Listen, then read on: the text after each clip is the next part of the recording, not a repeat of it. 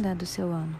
Tenho saudade da gente, das nossas risadas, das minhas tardes na loja em que você trabalhava, do seu sonho de entrar para a polícia, do desejo de passar em direito, da sua vontade de viver a vida que afinava com a minha.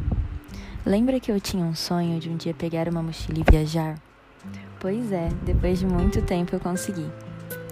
Eu queria tanto poder te contar as loucuras que fiz, o trabalho pelo qual passei, os lugares que eu tenho certeza que você amaria conhecer. Viajei até o Nordeste durante quase quatro dias dentro de ônibus. Acredita? Galinha, farofada e as lembranças de que um dia planejamos fazer isso juntos foram as minhas companhias de viagem. Conheci um pessoal da Paraíba. Lá, eles me ensinaram a não acreditar na distância quando os meus sentimentos são sinceros. Então aqui estou eu. Você me faz uma falta danada, mesmo achando que não.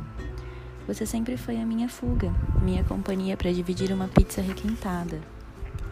O espaço na magrela e para sonhar junto, o que até então era apenas sonho.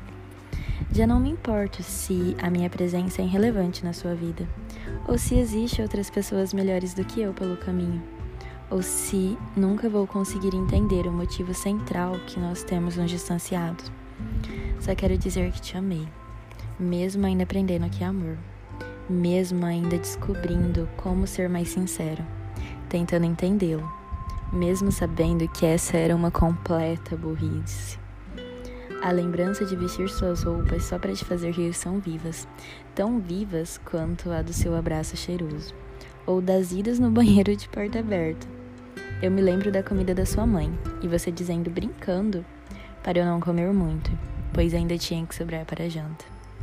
De toda a simplicidade e garra que eu tanto admirava em você.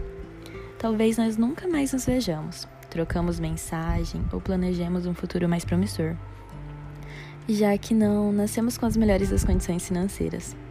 Entretanto, quero que saiba que estou morando onde eu disse que um dia moraria. Floripa, no pé da praia, beijando o sol. Caso você não guarde espaço para mágoas e se lembre de que a vida pode terminar agora, lá em casa sempre vai ter um bolo quente. E histórias que você ainda não ouviu.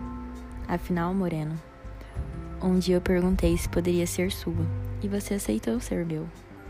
E se a sua memória não for falha, lembre-se de que eu não gosto de quebrar as minhas promessas.